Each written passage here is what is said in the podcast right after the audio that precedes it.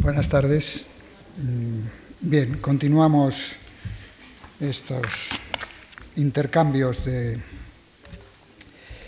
de pequeñas charlas en torno al pensamiento arquitectónico del siglo, del siglo XX. Hoy vamos a hacer algunas observaciones o consideraciones sobre esta fractura que plantea este término tan divulgado y tan conocido como el tema de la posmodernidad en algunos aspectos en el ámbito del objeto arquitectónico y también y fundamentalmente en lo que significa en, los postulados de la ciudad posmoderna o nueva condición metropolitana. Creo que eh, esta, fisura que plantea este término, que engloba un, este prefijo pos, pues está bastante estudiado, debatido por múltiples críticos y analistas, no solamente del campo de la arquitectura. Es un término que efectivamente se desarrolla de una manera un poco ligada al término o a la, arquitectura, porque el crítico Charles James, pues utilizando unas referencias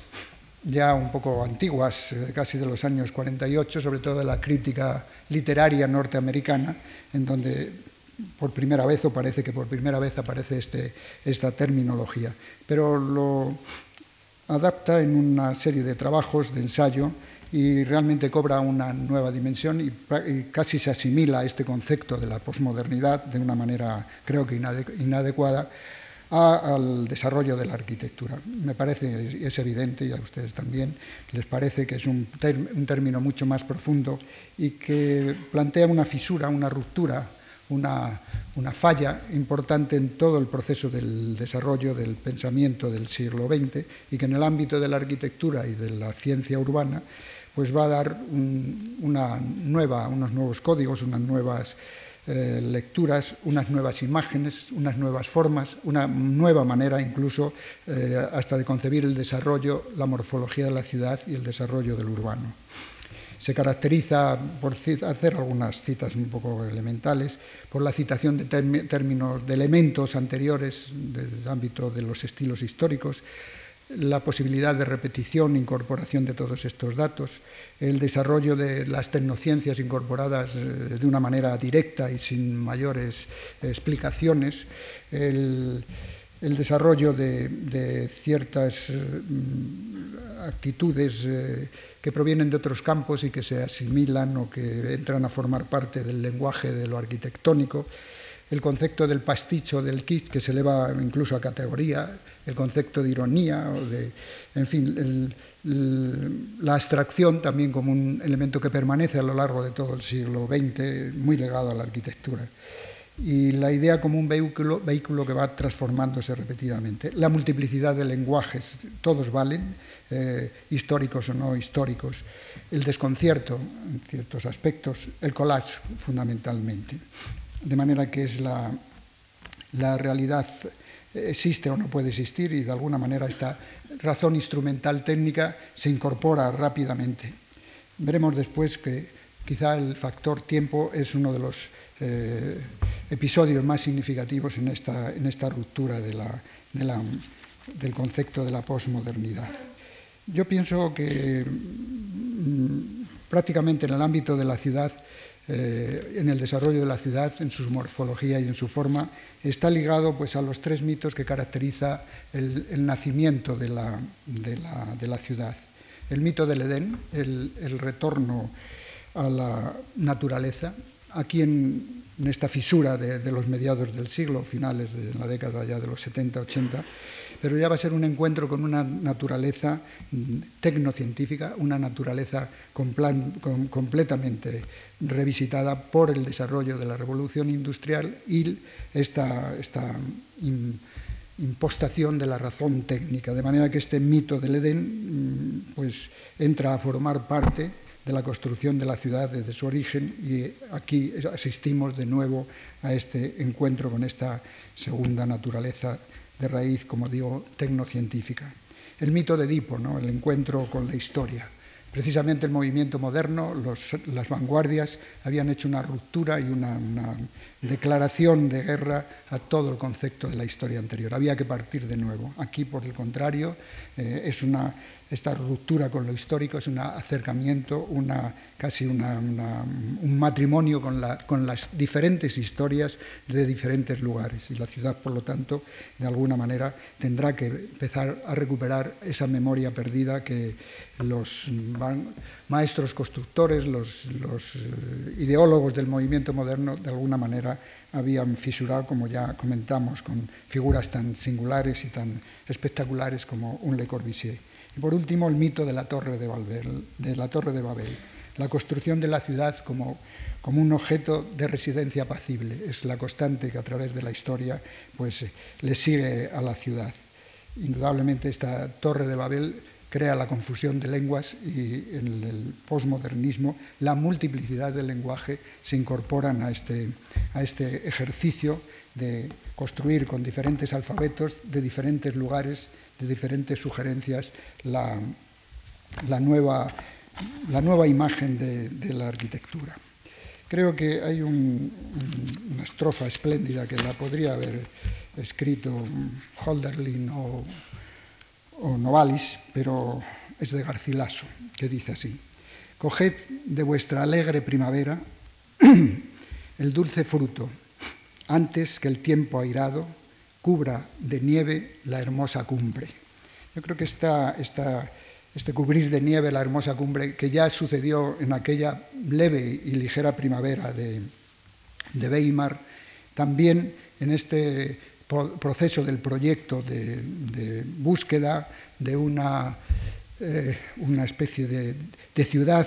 que el progreso y la razón hubiera consagrado, también en la mitad después de la Segunda Guerra Mundial, en la mitad de los 50, se viene, se viene a frustrar por la invasión o la llegada de las leyes, de las leyes del mercado. El posmoderno viene a ser, al menos a mí me parece una cierta aproximación, como una especie de modernidad romántica. Eh, aborda el proceso de la arquitectura con una proposición intelectual, en cierto sentido como lo hacía realmente el movimiento moderno, que planteaba todos estos postulados, indudablemente desde estos dos supuestos que reitero, de el progreso y la razón para toda una sociedad sin clases y, sin una sociedad que de alguna manera podría aspirar a, la felicidad. Eh, yo pienso que implica más que una, solución, un, problema, es decir, de, alguna manera todos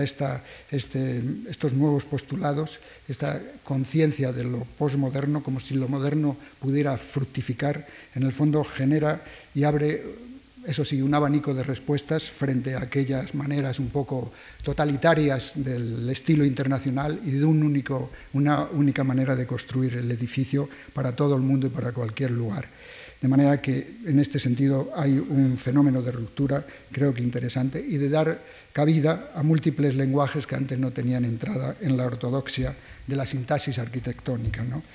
Es una especie de, código de libertad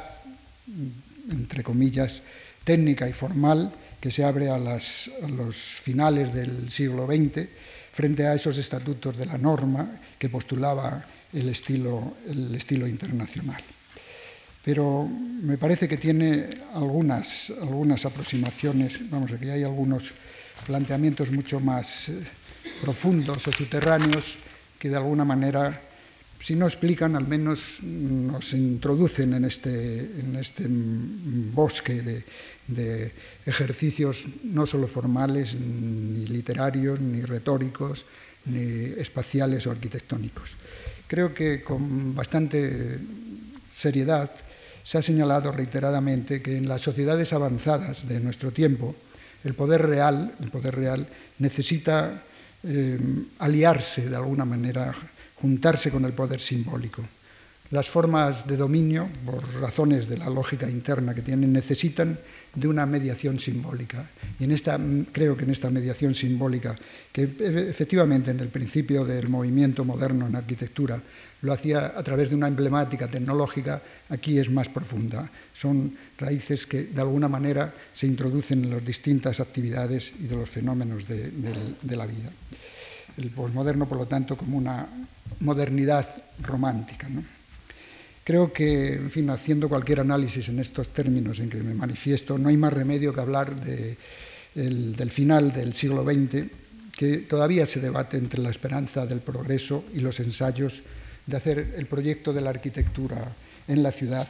en la configuración de unos espacios donde las relaciones de producción material y simbólica fueran coherentes con su destino. Es un tiempo recorrido, un tiempo de, simétrico de anhelos y también de expectativas. Un siglo frágil, invadido de tantas motivaciones como de acusadas catástrofes. Esto es un hecho más que evidente. Los aromas que se desprenden en nuestras transparentes ciudades, en nuestras transparentes ciudades,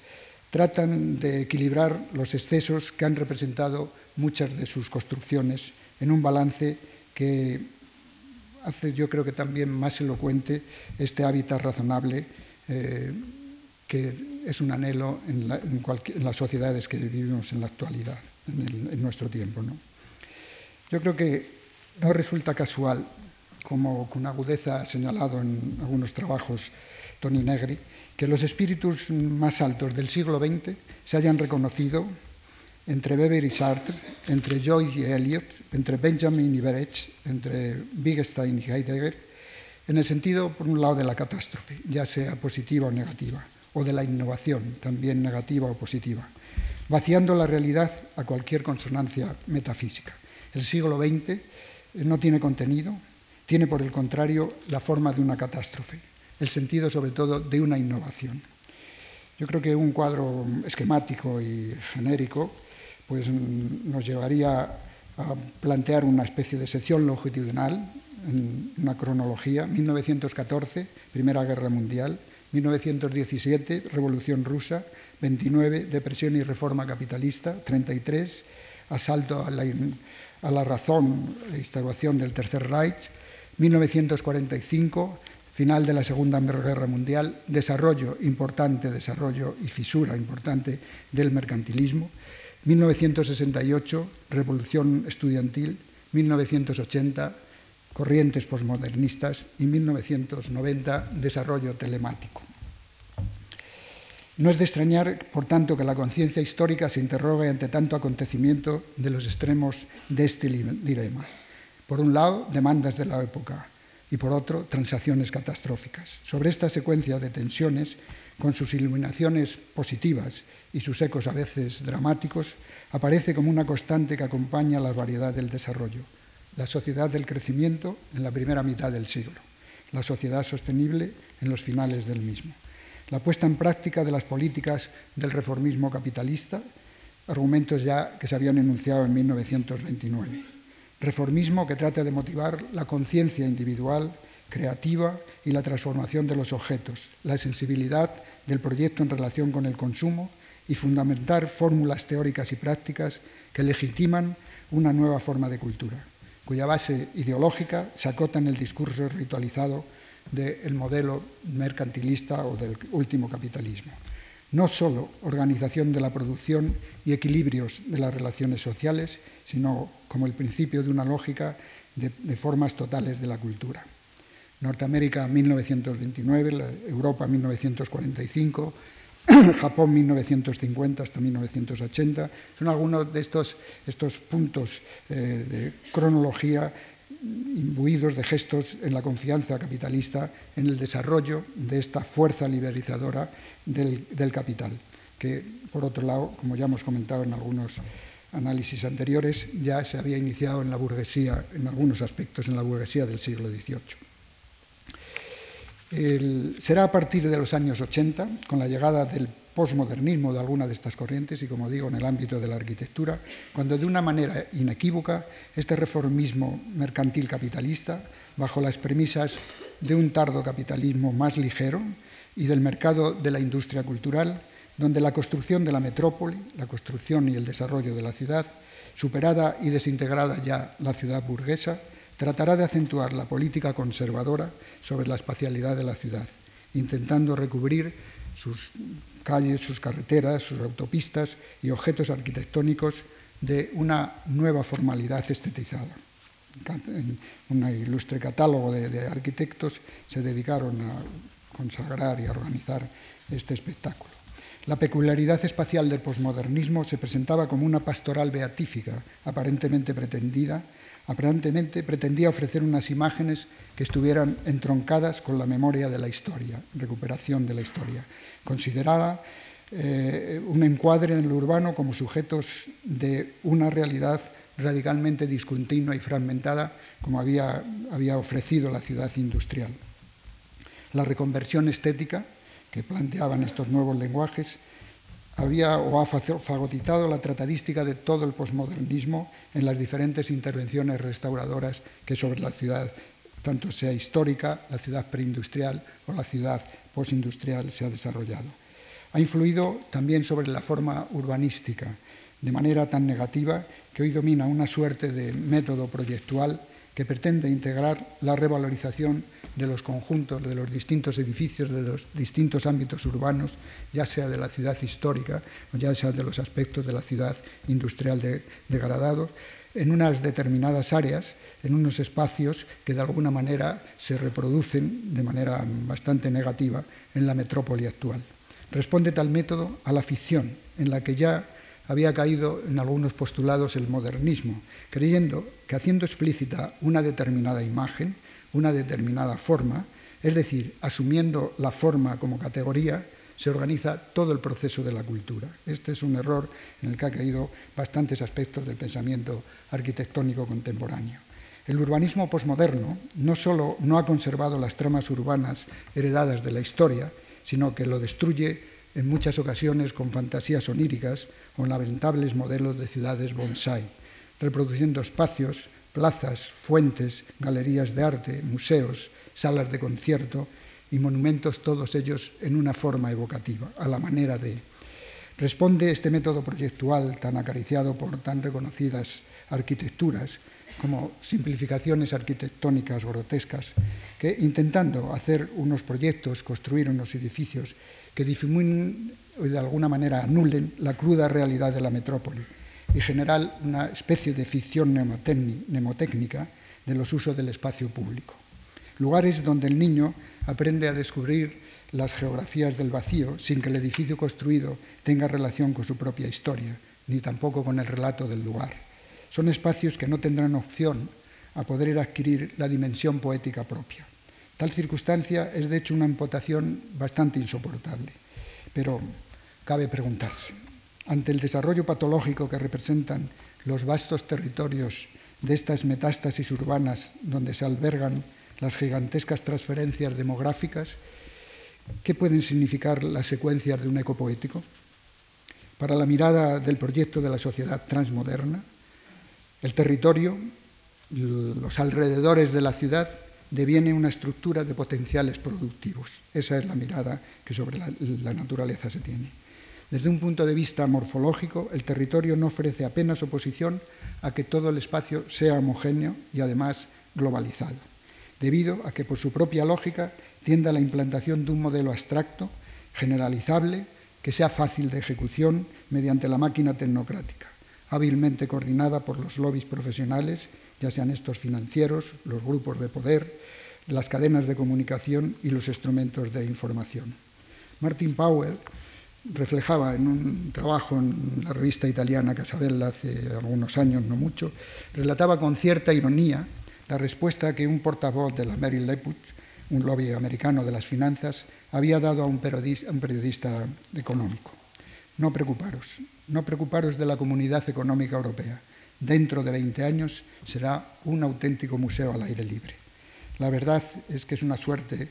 eh, de, escéptico entusiasmo eh, este, este escepticismo entusiasmado parece florecer en las miradas de los constructores de la llamada Europa de Maastricht, cota de esfuerzos en el epicentro europeo para intentar competir con los colonos de Oriente. El territorio donde desarrollar los nuevos métodos se presenta para este capitalismo globalizado, este mercantilismo, este, esta sociedad de mercado, como una estructura de potenciales productivos, ya a escala internacional. En definitiva, es la simulación de la naturaleza por el mercado.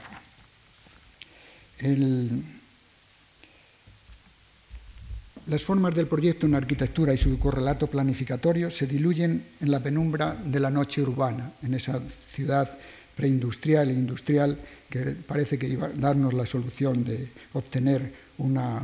una estabilidad espacial y una capacidad para poder desarrollar la vida con un cierto equilibrio. Era una estrategia adecuada, eh, adecuada que permitía al mercado, al capital, llevar tan lejos y de manera tan enajenada este diseño de dominio que florecieron en las ciudades durante los años 50, 60, 70 y 80 y que en la actualidad se siguen desarrollando. Y que es característica de la cultura del proyecto metropolitano. Los analistas y algunos ensayos alrededor de la sociedad industrial madura o posindustrial nos advierten del profundo cambio que surge de su propia naturaleza, esta,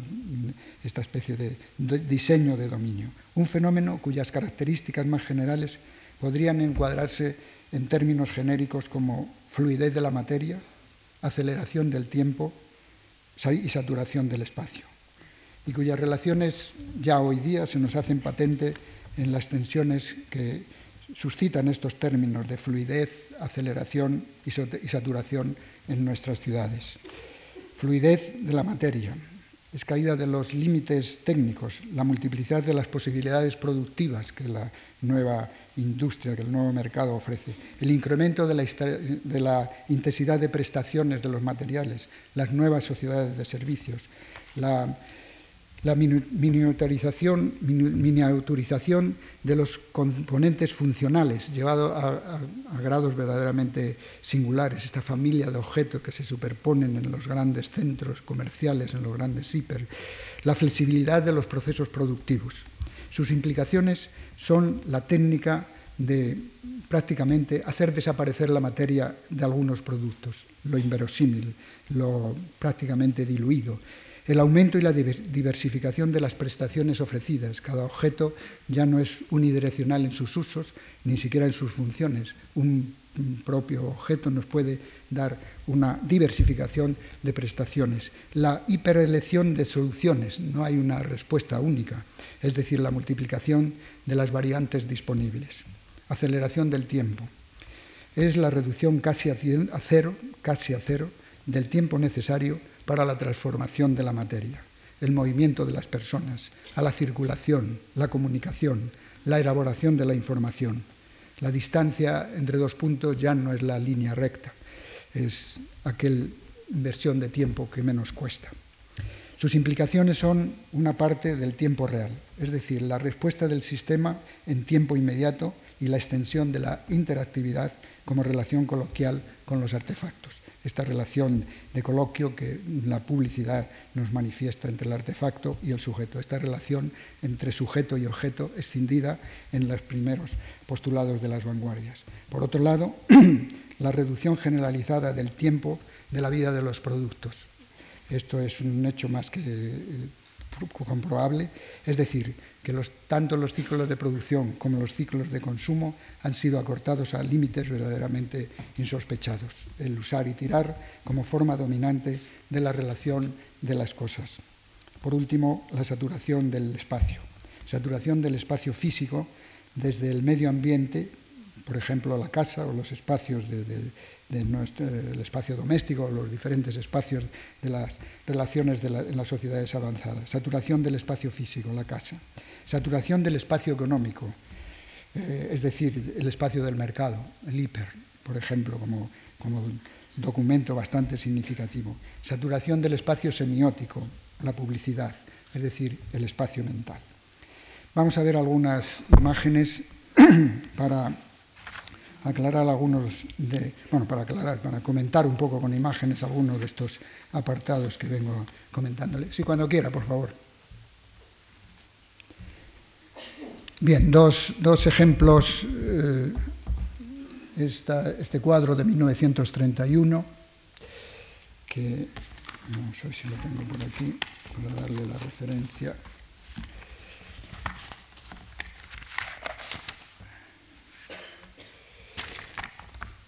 donde mm, de alguna manera toda esta geometría descriptiva de los,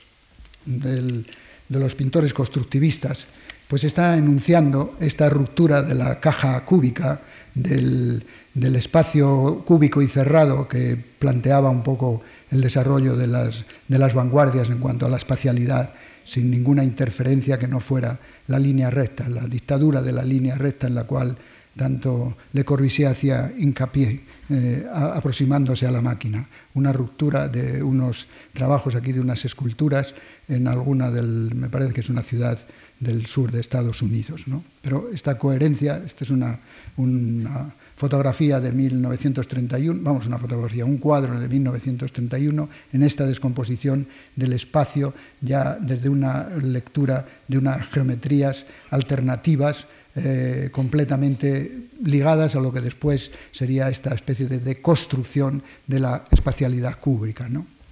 dos imágenes recientes, años 60,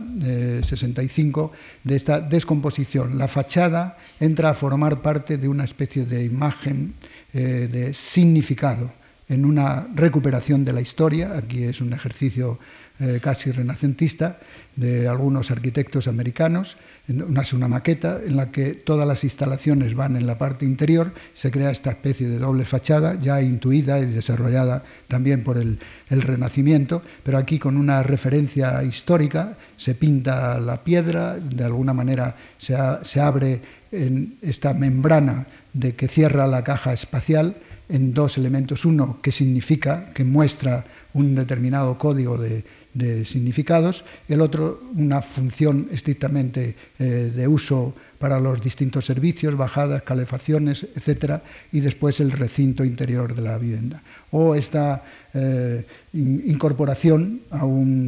de un, uno de los campos de, no sé si es un campo de Ruby, creo que sí, en Estados Unidos, al introducir la información para las manifestaciones de los Juegos Olímpicos, y el tratamiento un poco de, casi de restauración de una imagen del templo griego. Esta recuperación de la historia en los años setenta y tantos o ochenta, eh, introducida a estos niveles ya de verdadera composición eh, pseudoclásica. O estos ejercicios, el de la izquierda de un conocido arquitecto norteamericano, Robert Venturi, al que se deben muchos de estos, estos avances digamos, en, el, significado, es una, creo que es una residencia de ancianos, me parece, en la cual un soporte, un burgar de un pilar, es recubierto de una manera totalmente falsa, pero lo único que importa no es que sostengan unas láminas de madera que efectivamente no llegan ni siquiera al suelo, sino que están recubriendo una estructura funcional interior. Aquí la función ya no tiene una necesidad de expresarse, pero sí un significado de un capitel jónico, más o menos pues, eh, en una versión personal del arquitecto Venturi. O esta recuperación de ciertos aspectos de la historia en los movimientos de tendencia de los 70 de los racionalistas italianos, donde depuraban muchas de las formas del fascismo de preguerra en una nueva versión racionalista en algunos de estos ejemplos de un pequeño monumento me parece que es del arquitecto Aldo Rossi. Son imágenes de recuperación de la historia. Eh, dos imágenes bastante significativas, esta de la izquierda, en donde todavía conviven la gran industria de principios de siglo con esas grandes chimeneas, y la llegada de estos recubrimientos de imágenes que de alguna manera la abstracción, la unificación del, del estilo en estos grandes edificios de altura, se rompe por una incorporación del color a las franjas, más bien con una recuperación casi de las imágenes renacentistas de los grandes adovelados y de las grandes fisuras. A la derecha, un trabajo del arquitecto Philip Johnson en un rascacielos en Denver, creo que es, donde de alguna manera pues solamente un gesto en el cuerpo basamental es decir, realizado a la manera de los estilos renacentistas, un cuerpo basamental, un cuerpo de ordenación general y un cuerpo de coronación. En cada uno de ellos introduce una diversidad de lenguajes. En el bajo pues, es un tratamiento neoclásico renacentista, incluso con una gran imposta de, triglifos y metápuas, y arriba pues el viejo estilo de la Inglaterra del 18, del 19, porque es una zona donde hay bastantes emigrantes del este. Philip Johnson ha sido uno de los arquitectos que con más facilidad ha ido adaptándose a todas las corrientes que por América pasaban. Dos imágenes ya completamente de incorporación, la traslación, es decir, la calle ya no es un lugar de tránsito, sino es un soporte de, referencias. La imagen de la publicidad desaparece la fachada como tal y entonces el lenguaje, los nuevos lenguajes, los códigos publicitarios, ahí es una, una especie de soporte semántico de lo que la calle del 18, del 19 y de los principios del 20 era. Es la noche incorporada como una nueva dimensión a la ciudad. O estos grandes espacios subterráneos que mm, también se, incorporan de una manera elocuente, como son eh, este acceso metropolitano, me parece que sí, es, o, es un aeropuerto, pero bueno, em, creo que es el aeropuerto de Kansai en Japón. Eh, donde se incorporan de una manera decisiva ya a romper este ciclo del día y de la noche. El espacio adquiere una dimensión múltiple, por lo tanto, la multiplicidad de lenguajes han de empezar a convivir en la, en la ciudad. O esta otra forma de representar la, la espacialidad interior, eh, aquí a la izquierda una iglesia mm, eh, protestante en Finlandia de hace unos seis o siete años, no recuerdo el arquitecto, el autor de esta obra, en donde de alguna manera sigue la vieja tradición de la reforma, esta actitud iconoclastra frente a las imágenes y solamente la referencia al órgano, es decir, a la música, como un elemento mm, que organiza el espacio interior. este espacio blanco, nítido, solamente eh, con estos apóstrofes de la iluminación de las lámparas, y a la derecha una estancia de un edificio de oficinas en Nueva York donde se recrea en el interior un nuevo espacio. Se pinta el, el techo, se introducen unas columnas falsas, las paredes se generan en un ámbito completamente de una distorsión barroca, es un ejercicio de una escenografía para incorporar un trabajo rutinario de la oficina moderna. Eh, las, fechas son 1978 y esta de la izquierda 1985. Uno de los primeros trabajos de esta especie de recuperación, hay que verlo esto en el contexto de lo que era la, la arquitectura doméstica americana, de había fallecido Frank Wright, el gran arquitecto síntesis de la espacialidad moderna, con las célebres casas de la pradera, y aquí eh, Robert Venturi y su mujer, creo Scott, me parece que son los dos los que realizan esta casa para la madre de Venturi en una pequeña parcela de las afueras donde se incorporan todos estos nuevos estilos, estas nuevas imágenes de la vieja Inglaterra. Ya eh, Terraño, Pérsico, Eduardo Pérsico, esta especie de, búsqueda en, los cánones de la historia, lo había intuido en estas imágenes de los años 32-34, en el más eh, eh, duro fascismo italiano. Mm, unos precursores que indudablemente tuvieron unos buenos seguidores en los años 70 y 80. Imágenes de esta, digamos, este, esta lectura de múltiples gestos, de múltiples eh, añoranzas. A la izquierda una clínica de un dentista en Japón, en Tokio, donde recuerda de alguna manera pues, la vieja tradición de la célebre casa de Josephine Baker en París, con estos tratamientos de blanco y negro, y después esta, esta cristalera en, cascada, que de alguna manera rompe por completo los cánones tradicionales, incluso de un racionalismo o este ejercicio discreto, tranquilo, eh, en su exterior del MACBA de Barcelona, el Museo de, Arte Contemporáneo, de, mm, no recuerdo ahora, el arquitecto norteamericano, mm, Meyer, Richard Meyer, en donde casi como una necesidad de, recuperar el estilo en esta Barcelona mediterránea de rica herencia racionalista, pues introduce estos ejercicios totalmente formales y gratuitos, pero de una, de una, digamos, una recuperación de la memoria histórica de lo que eran los años del 30 y del treinta y tantos en la Barcelona de los Cian y de los, del movimiento moderno, una especie de homenaje a, esta ciudad en, un ejercicio de una rotonda de los despachos del museo. ¿no? Pero esta, esta otra, mm, en los años 70, esta especie de, de, juego a través de nuevas imágenes, este es del arquitecto Peter Kub, uno de los que llevaron adelante esta ideología de, la, tecnología hasta sus últimos extremos en el grupo Archigran, un grupo inglés que surge un poco en la época de los Beatles, un poco después,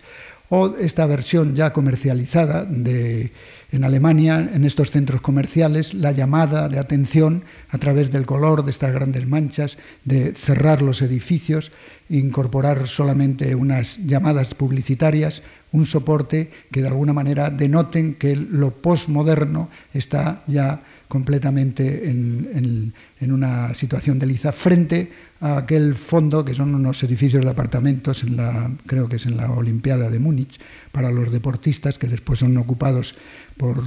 ciudadanos de, Múnich y que siguen reflejando aquellas primeras vanguardias racionalistas, ese contraste y esa dualidad. Aquí todo un mundo de la materia moldeado entre plásticos, imágenes y composiciones completamente aleatorias. Estas ya recientes imágenes de la incorporación de la transparencia, el ejercicio del soporte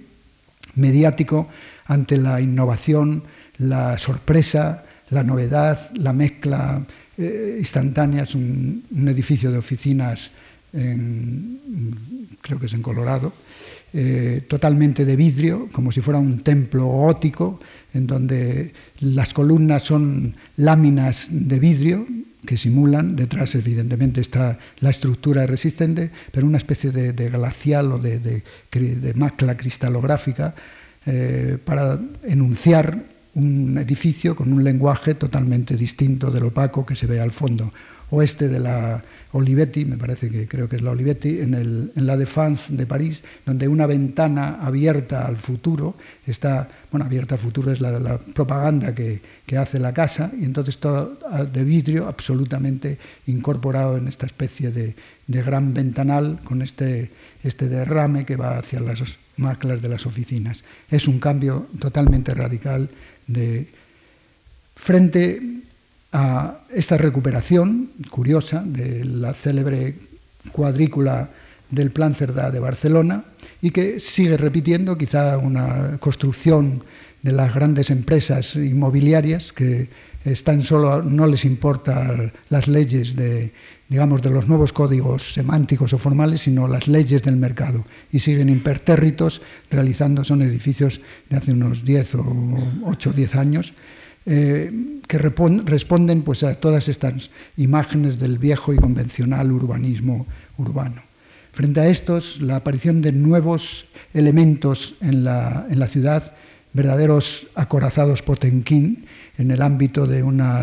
tejido tranquilo del, del París casi medieval del, del centro Pompidou, y estos grandes centros nuevos de, actividades lúdicas, de actividades comerciales, es decir, grandes territorios de la nueva condición metropolitana inmersos en, reproducciones más o menos históricas, convencionales, a unos niveles verdaderamente descomunales. ¿no? O este otro ejercicio, la, conocido en, París, que es la ciudad de las ciencias, en donde hay unos ejercicios eh, incluso traducidos como, eh, como folíes, como locuras, que son ejercicios en rojo de chapa metálica, hechos por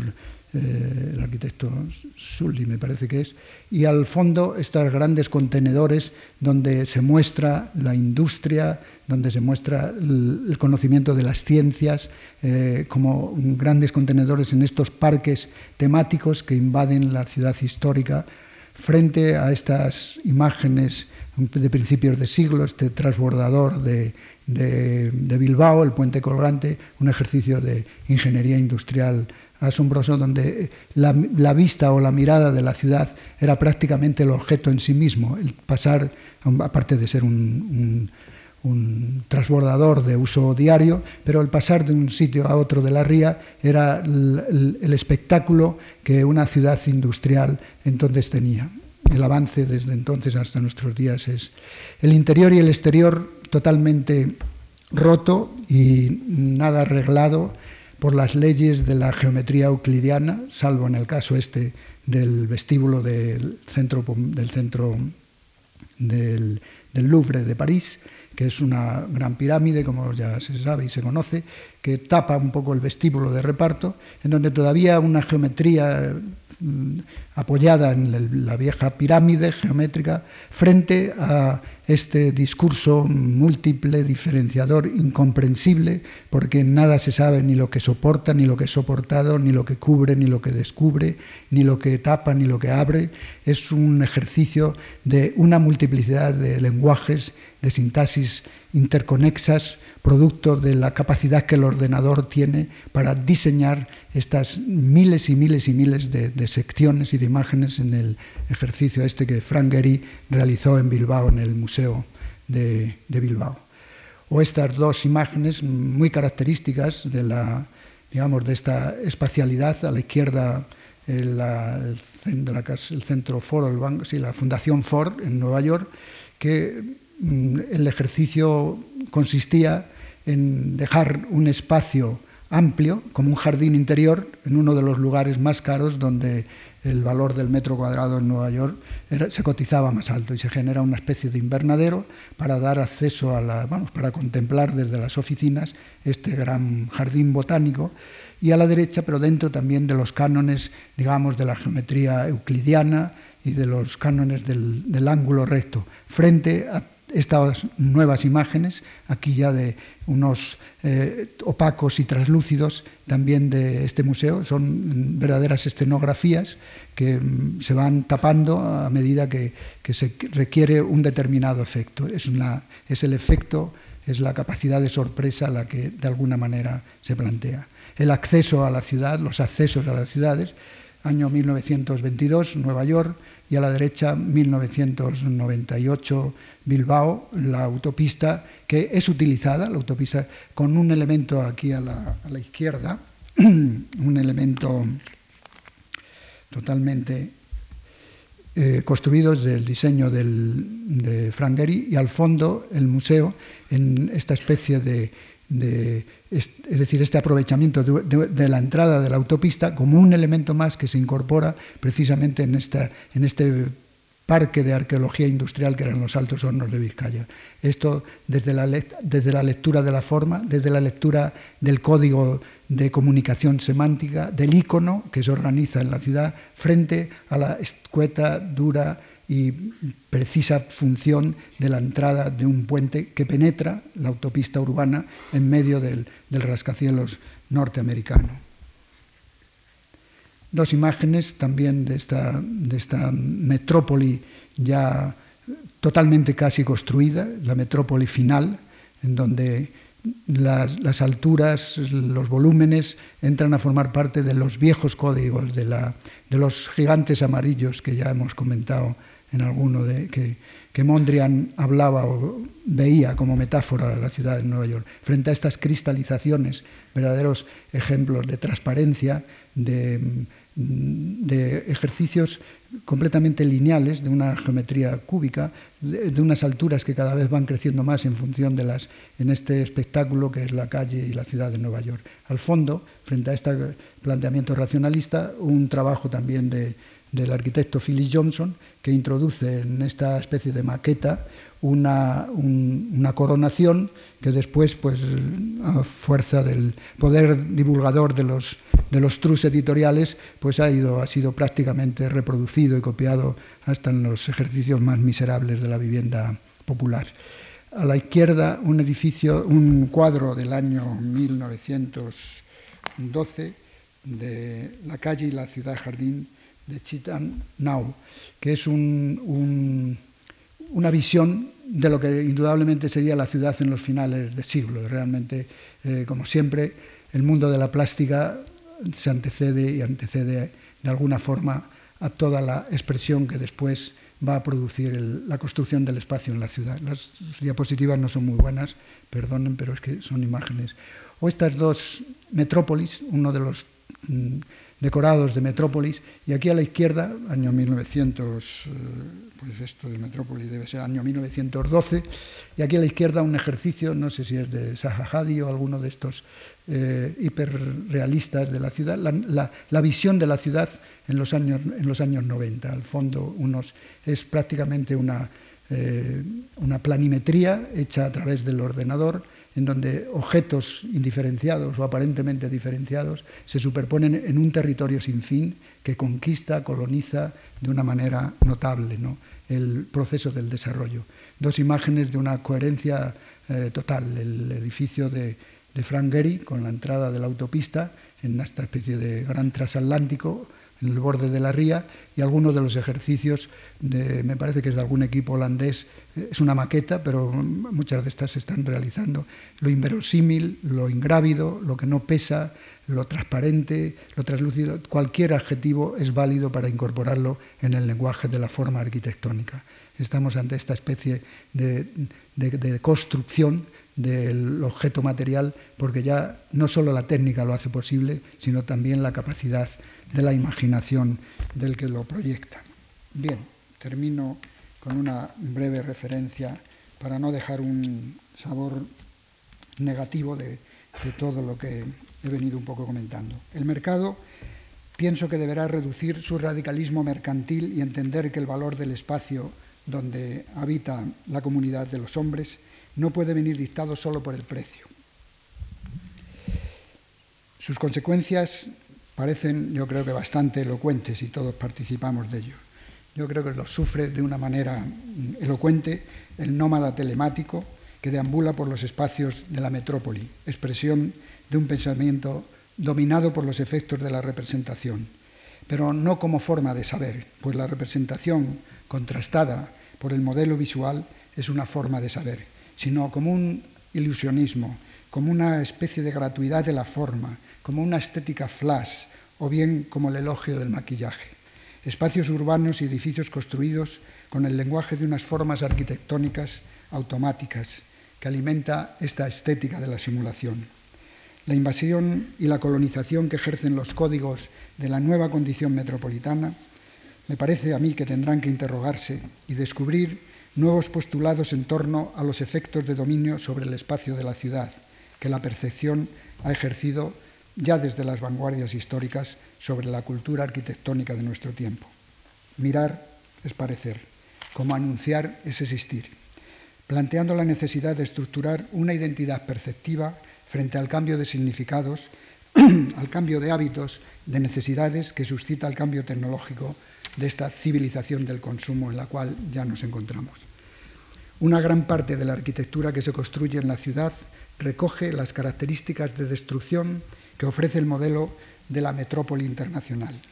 Este modelo, ya lo hemos anunciado también en alguna de las conversaciones anteriores, no permite construir una ciudad racional, sino que aparentemente la racionaliza.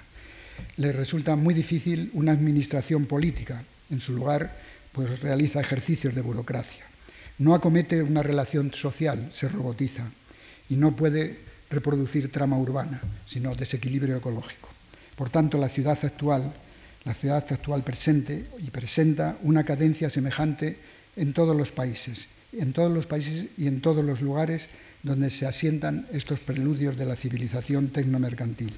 Por un lado, modernidad espacial, degradación progresiva de los servicios públicos, una esterilidad agobiante, una esterilidad cultural agobiante. Y en definitiva, ya lo había dicho antes, el agotamiento político del proyecto para la arquitectura de la ciudad. La arquitectura hoy día ya tampoco es primordial en el desarrollo heterogéneo de la ciudad, estos objetos que vemos ahí, ni tampoco de sus modelos se integran, porque lo pueden hacer sin el menor rubor, en la estética del desperdicio, la autenticidad de lo falso como realidad. me parece que es un síntoma, el mejor probablemente, que refleja las formas y los espacios de algunas de estas arquitecturas. Problemas que suscita una civilización que requiere de un proyecto, de una arquitectura superadora de esta dicotomía banal y estéril de técnica y arte, o de personajes subjetivos en los que el arquitecto construye sus pedestales. De entender, a mi juicio, la ciudad como ejercicio muy alejado de esta composición formal en la que podemos ver en alguna de estas imágenes,